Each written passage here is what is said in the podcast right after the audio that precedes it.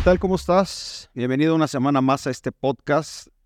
La semana antepasada vimos unos temas sobre finanzas familiares y quedamos que íbamos a terminar este concepto, este, este grupo de temas sobre finanzas familiares, enseñando un poco sobre cómo poder enseñar a nuestros hijos acerca de educación financiera, acerca de algunos principios del dinero.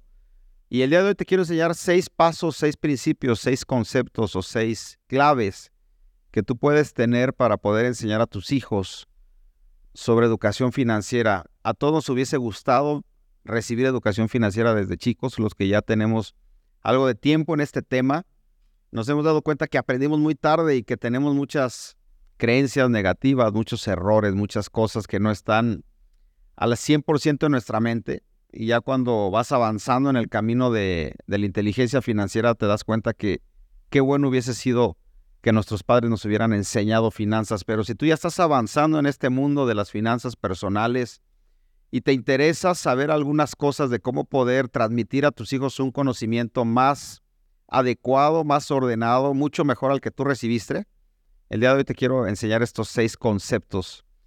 Recuerda primero que nuestra mente es como una caja donde vamos guardando información todos los días y vamos haciendo ideas que las estamos convirtiendo en creencias. Entonces, todos hemos recibido una formación financiera, aún sin saberlo, por parte de nuestros padres. Los errores financieros que hoy tienes, si el día de hoy estás en deudas, si el día de hoy eh, tienes miedo a trabajar por, por adquirir más dinero, si el día de hoy no tienes una buena relación con el dinero, si el día de hoy te das cuenta que tienes cosas y tienes patrones en tu mente que no te han dejado avanzar, probablemente es porque tus padres, tus tutores, las personas que estuvieron contigo cuando eras niño, pusieron ciertas ideas ahí en tu mente que ahora te hacen batallar para poderlas quitar y tienes que resetearlas para poderlas quitar. Pero para hablar sobre dinero con los hijos, quiero empezar con el punto número uno, que es fomentar una comunicación abierta con ellos sobre el dinero. Hay muchas familias que tienen prohibido hablar de dinero, por ejemplo, en la comida. Yo he tenido personas que dicen, es que mi papá decía, no se puede hablar de dinero mientras estamos comiendo, porque ese no está bien, es un tema muy banal, que no quiero que nadie esté hablando de dinero, así que ese tema no lo vamos a tocar. Y no hay una comunicación abierta a la hora de hablar del dinero, como que es un tema tabú hablar de sexo, hablar de dinero con los niños, como que no lo hemos desarrollado como algo normal, como algo que se puede hacer de manera abierta. Entonces, primer punto, te quiero aconsejar que fomentes una comunicación abierta con tus hijos sobre el tema del dinero y no lo hagas un tema tabú hazlo de manera natural. Si alguno de tus hijos te pregunta algo, no le digas, hijo, no estés pensando en dinero o no, o no, te preocupes por dinero, el dinero no importa. Cuida mucho tu comunicación y cuida mucho tus palabras con ellos. A veces cuando vamos teniendo hijos y nuestros hijos empiezan a tener noción, de repente empiezan a pedir dinero a los papás y los papás muchas veces decimos, no hay dinero.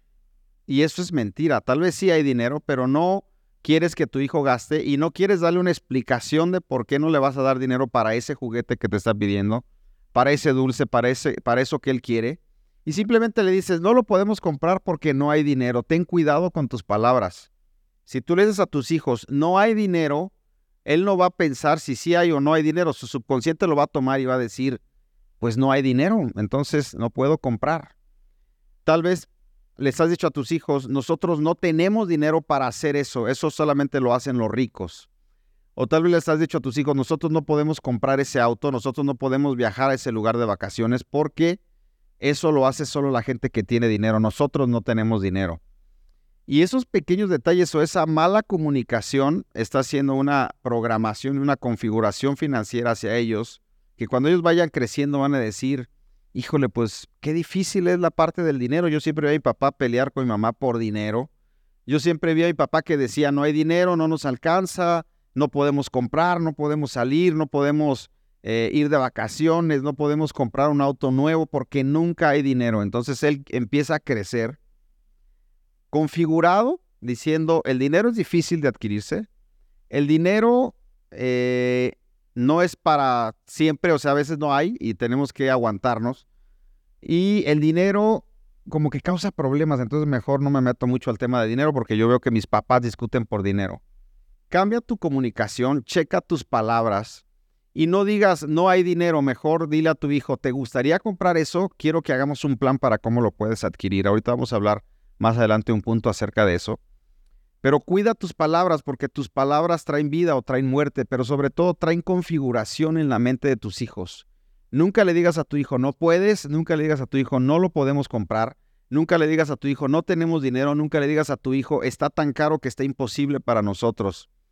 Haz que su mente tan pequeña pueda ver, pueda entender que tal vez no es el momento de adquirir eso, estoy de acuerdo, no vas a cumplirle caprichos, pero tienes que hacerle entender y saber que sí lo puede adquirir teniendo una metodología, teniendo un trabajo, teniendo una manera de cómo lo puede adquirir.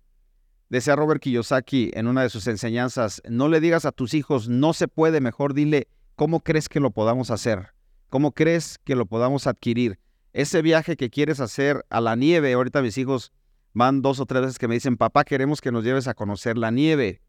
Yo no les puedo decir, ahora que tengo conocimiento financiero, no podemos ir a la nieve porque es muy caro. Más bien, les digo, qué bueno que quieren ir a la nieve, lo vamos a hacer, vamos a ahorrar ¿Y ustedes cómo proponen que podamos hacer ese viaje a la nieve? Porque sí es costoso.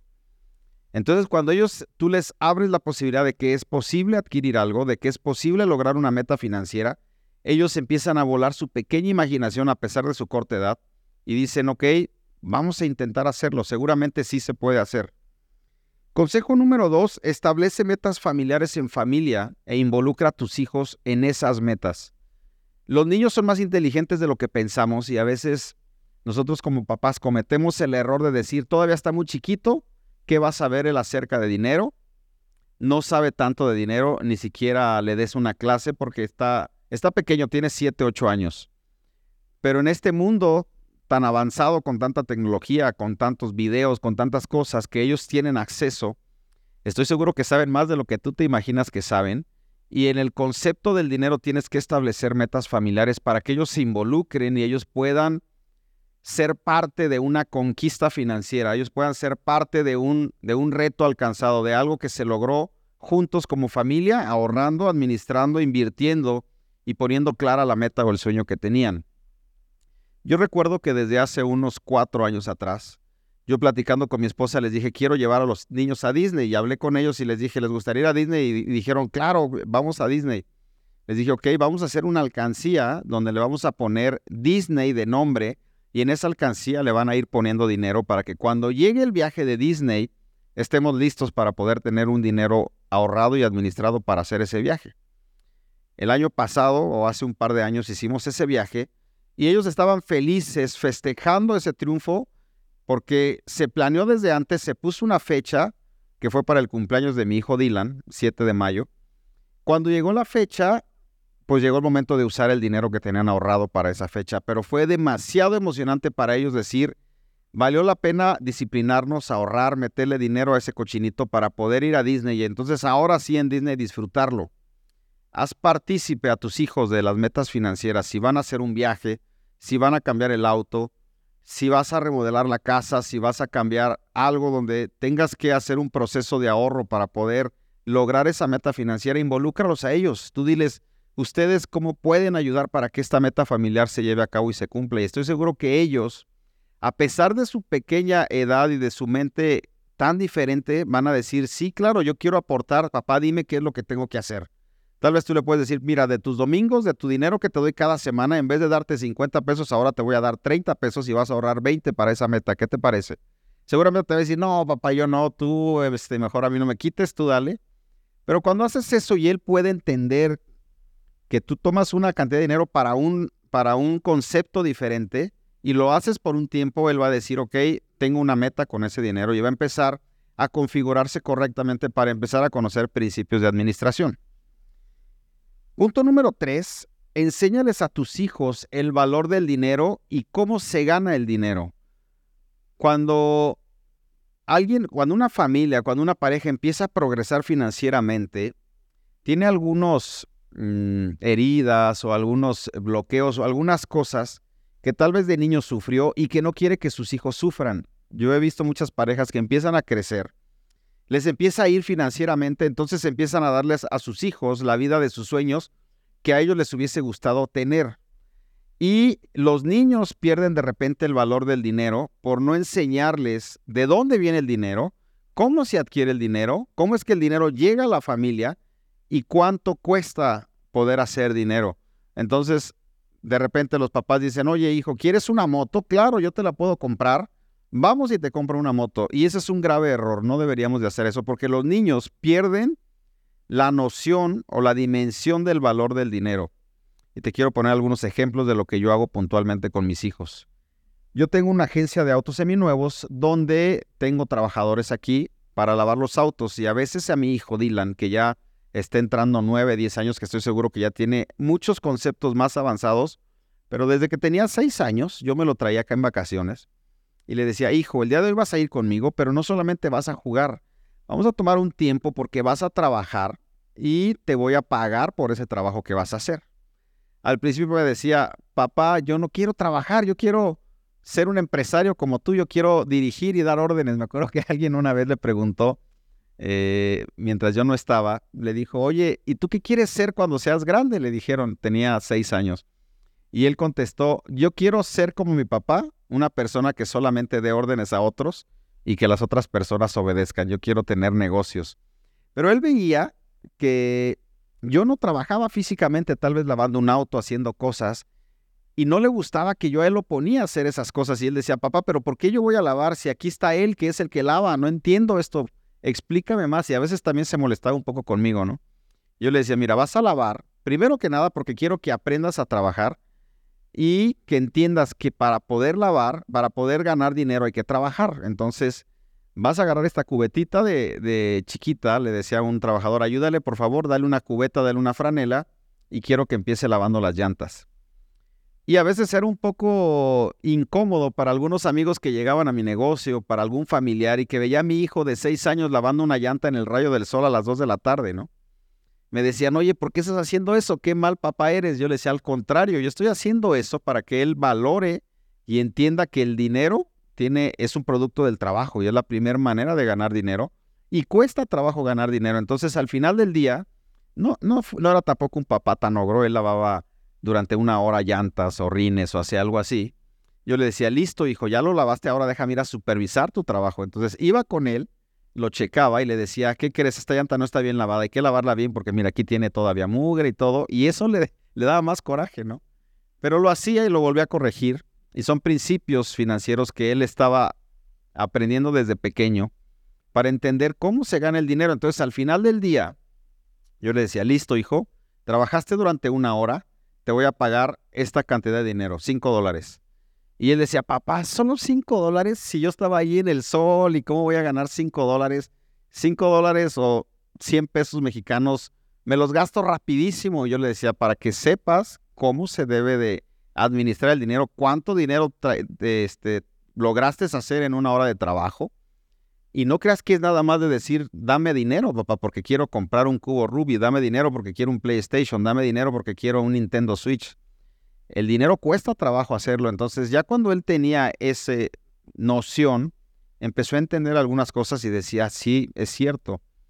Tú tienes como papá, tenemos como papá la responsabilidad de a nuestros hijos enseñarles el valor del dinero. No les des todo inmediatamente queriendo satisfacer la necesidad al momento. Hazlos que tengan una meta, que les cueste trabajo, que ellos digan cómo la puedo adquirir y no solamente mi papá me lo dio de manera inmediata.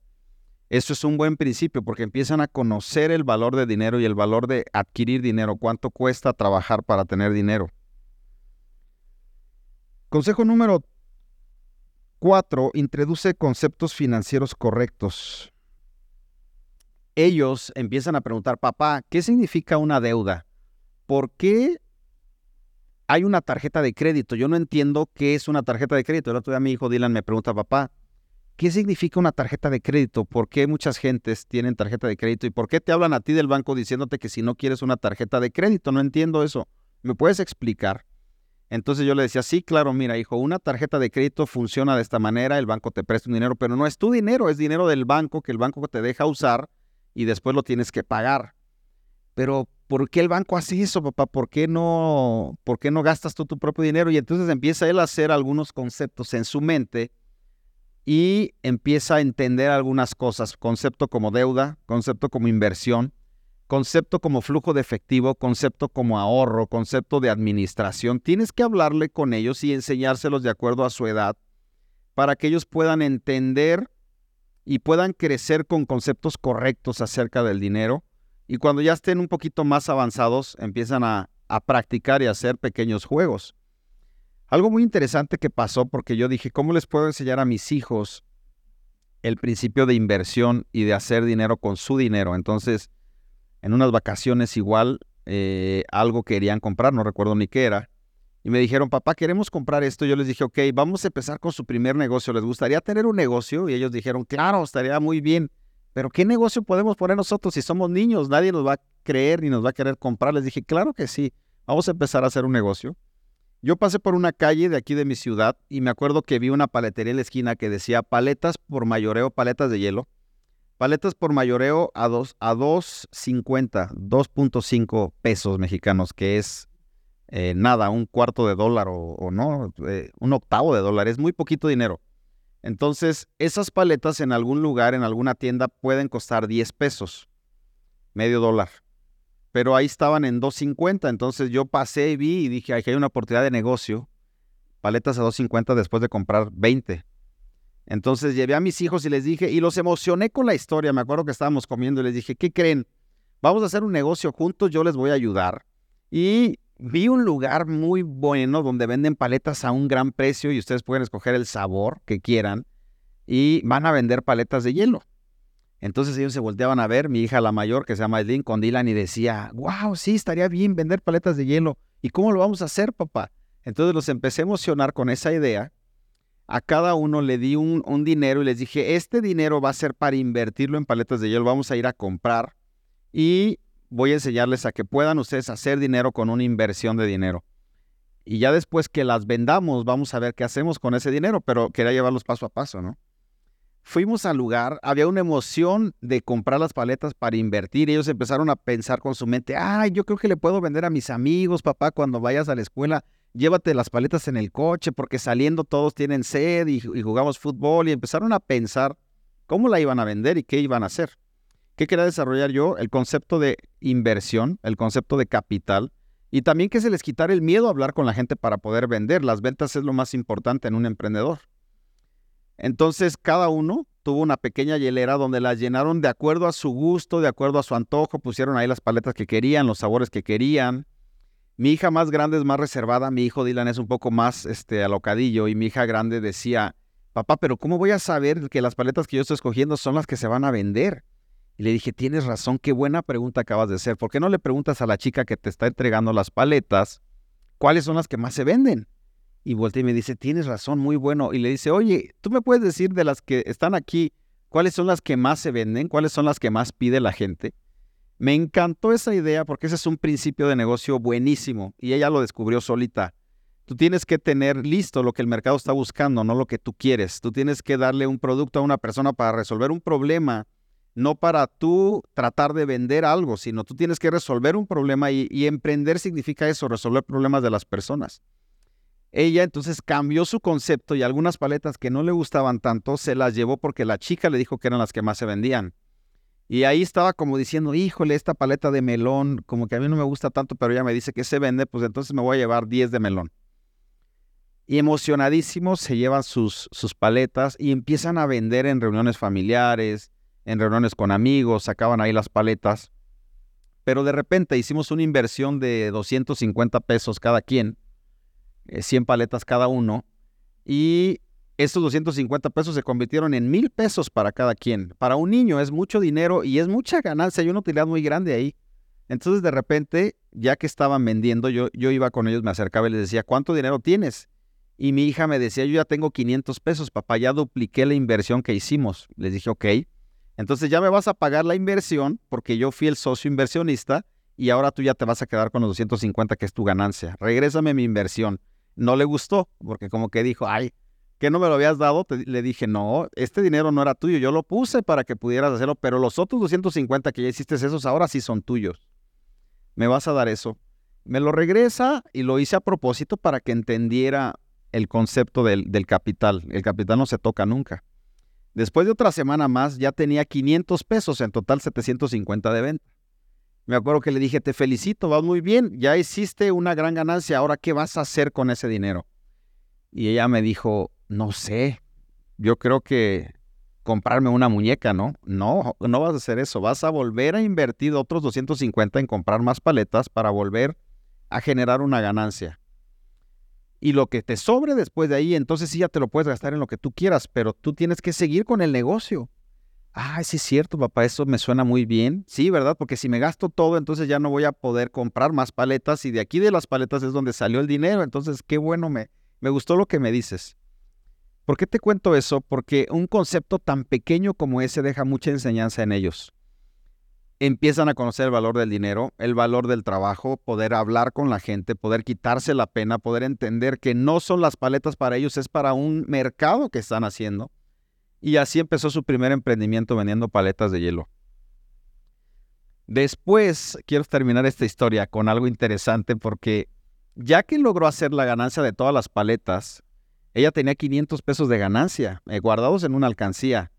Entonces un día salimos, no me acuerdo si era de su cumpleaños o qué, pero fuimos a una juguetería y ella me decía, papá, quiero comprarme una mona que esta es la que quiero. Entonces la mona esa costaba como dos mil pesos. Entonces, cuando estábamos ahí y yo dije, esta cosa no está tan barata, dos mil pesos no son, no está tan sencillo para un niño, yo le tengo que hacer entender que esto que va a comprar es un gasto y no es una inversión. Entonces, estando ahí en la juguetería, papá, si me la vas a comprar y todo, le dije, mira, ven, vamos a hacer algo.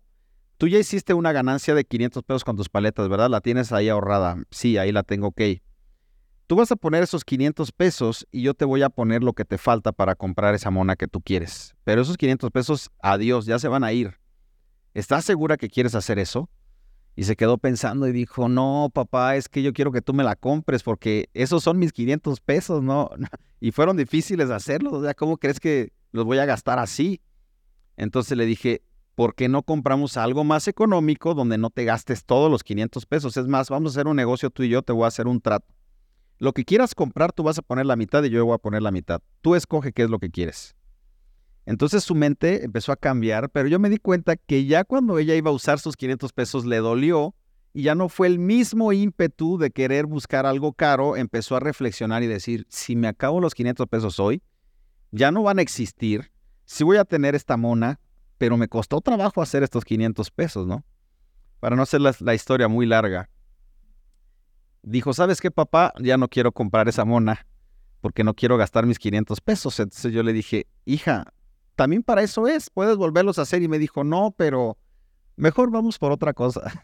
yo estaba con mi esposa ahí, nos estábamos riendo en esa juguetería porque yo, yo dentro de mí dije, qué rápido cambió su emoción cuando no le iba a costar a que cuando ya le empezó a costar. Entonces ya empezó a pensar y dijo, no, tal vez no, yo, y creo que tengo otras monas allá en la casa parecidas a esta.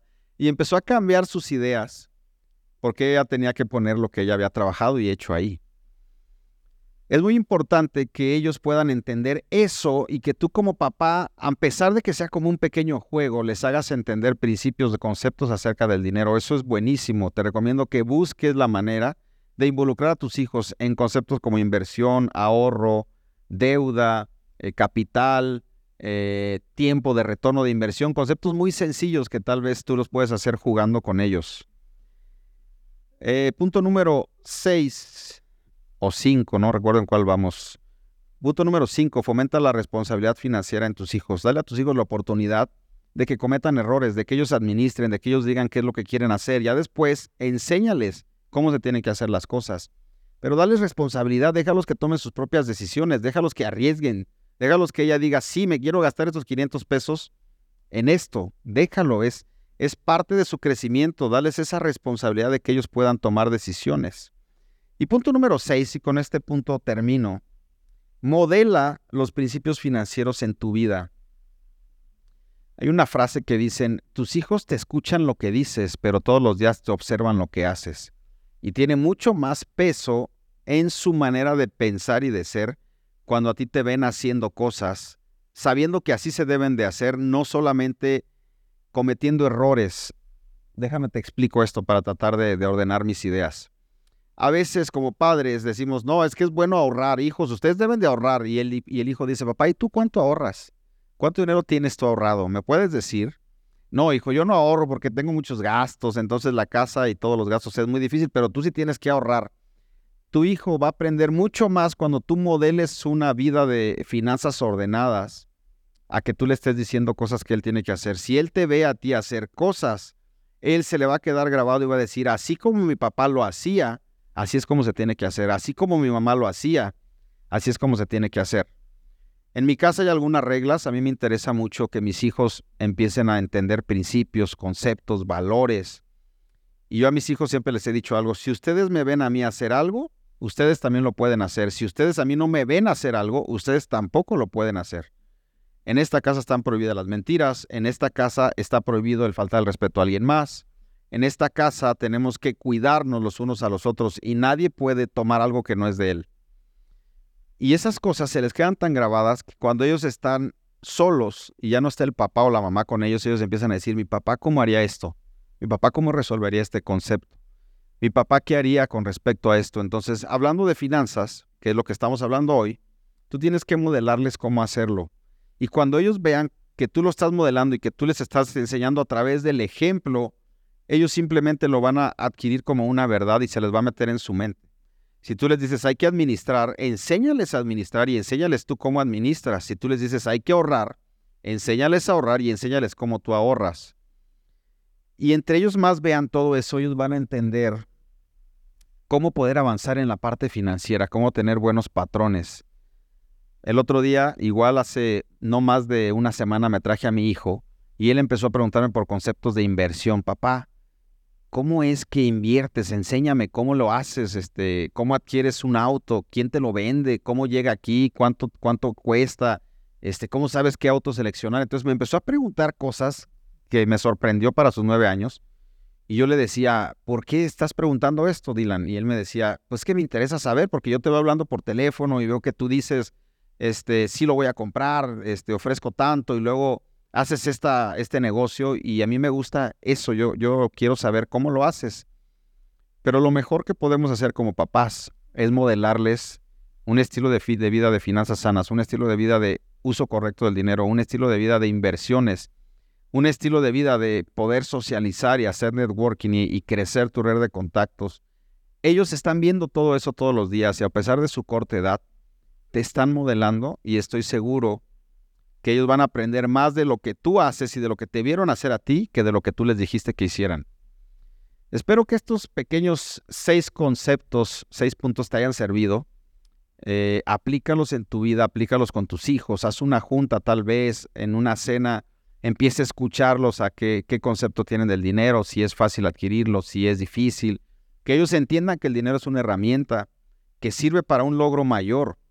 El dinero ellos deben entender desde muy pequeños que nunca es un fin, siempre es un medio por servir, por hacer las cosas bien, por ser muy capaz, por tener mucha, eh, un don desarrollado, mucha inteligencia, servir a muchas personas. Y cuando ellos entiendan que el dinero jamás es un fin que tienen que buscar, sino que tienen que buscar servir, sacar sus talentos, ayudar a otras personas y puedan controlar el dinero, van a crecer potencializando todo lo que tú y yo tal vez no pudimos hacer de niños. Aprende estos conceptos con ellos y si tú crees que tienes algunos conceptos que tienes que cambiar, sigue mejorando para que vayas cambiando la mentalidad de tus hijos. Todos queremos que a nuestros hijos les vaya bien, todos queremos que tengan las mejores universidades, que casen bien, que tengan una vida sin problemas financieros, con libertad. Pero tú tienes que empezar a modelar eso, a creerlo primero tú, a tener claro los conceptos del dinero. El dinero puede comprar la libertad, el dinero puede comprar tu tiempo, el dinero puede comprar el hacer lo que más te gusta. Ellos tienen que escuchar eso y, entender que así es como se hacen las cosas para que cuando ellos crezcan, sirvan, trabajen, tengan liderazgo, tengan empresas, sean emprendedores, no tengan miedo. Y somos responsables como papás de formar todo eso a nuestros hijos. Nos vemos la siguiente semana. No te pierdas el siguiente podcast que estoy seguro que te va a generar mucho valor. Y espero que este te haya generado valor si te gustó, compártelo con tu comunidad. Mi único objetivo es llegar a más personas para que estos conceptos, estos principios más personas puedan tener acceso a ellos y los apliquen en su vida. Gracias, un gusto estar aquí, nos vemos la semana que entra.